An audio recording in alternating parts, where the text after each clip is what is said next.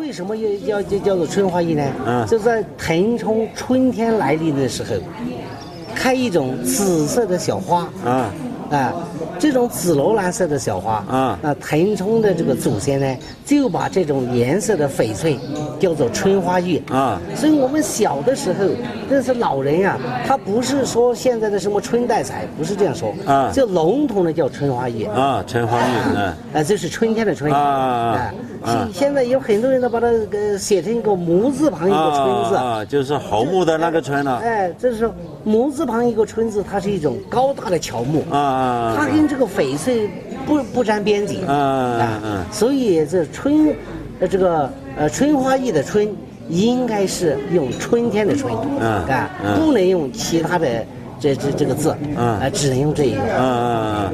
那我们老一辈传下来的就是春嘛，就是这个春，春呢，当然就分作，当时我们叫叫叫全春嘛，最简单的就是个那个我我们的发音里面不是有那个钱儿字，就是茄子的那个村，现代人讲就就就就没有画的那么细，是吧？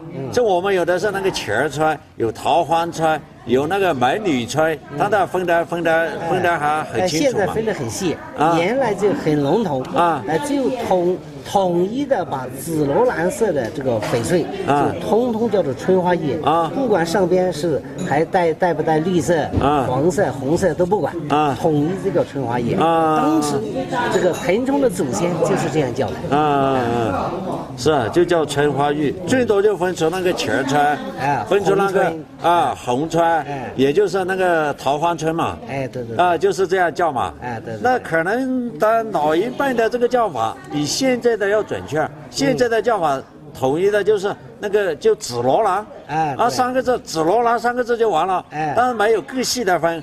哎没有。但是咱们滕州的老一辈呢，他分呢，如果说那个钱儿春跟那个桃花村，就是美女村嘛，嗯。它的价位是明显的不同的。啊哪一个著不同。春，像钱儿春跟美女村、桃花村，它价位是有很很大的悬殊，品质、颜色都有啊很明显的那那个界限来区分的。啊对。那现在可能区分的就不是很多，现在笼统就是紫罗兰，那那那不讲什么穿什么穿这个了。嗯，就可能对现代人来讲，对纸上这个的分界，就翡翠这一块的这个这个分分的不是很清晰啊嗯。那基本就是，但过去有过去的好处，现在有现在的一些好处吧，应该说。对，那像你这个，这个我们在在腾冲来讲，我们老一辈来讲，就是严格的说，像这一串啊、这一串你手上这一串，它达不到，虽然叫叫春花玉，但我们只能叫春底吧，应该是，是吧？哎，这个比较淡啊，颜色比较淡，啊，它颜色基本上是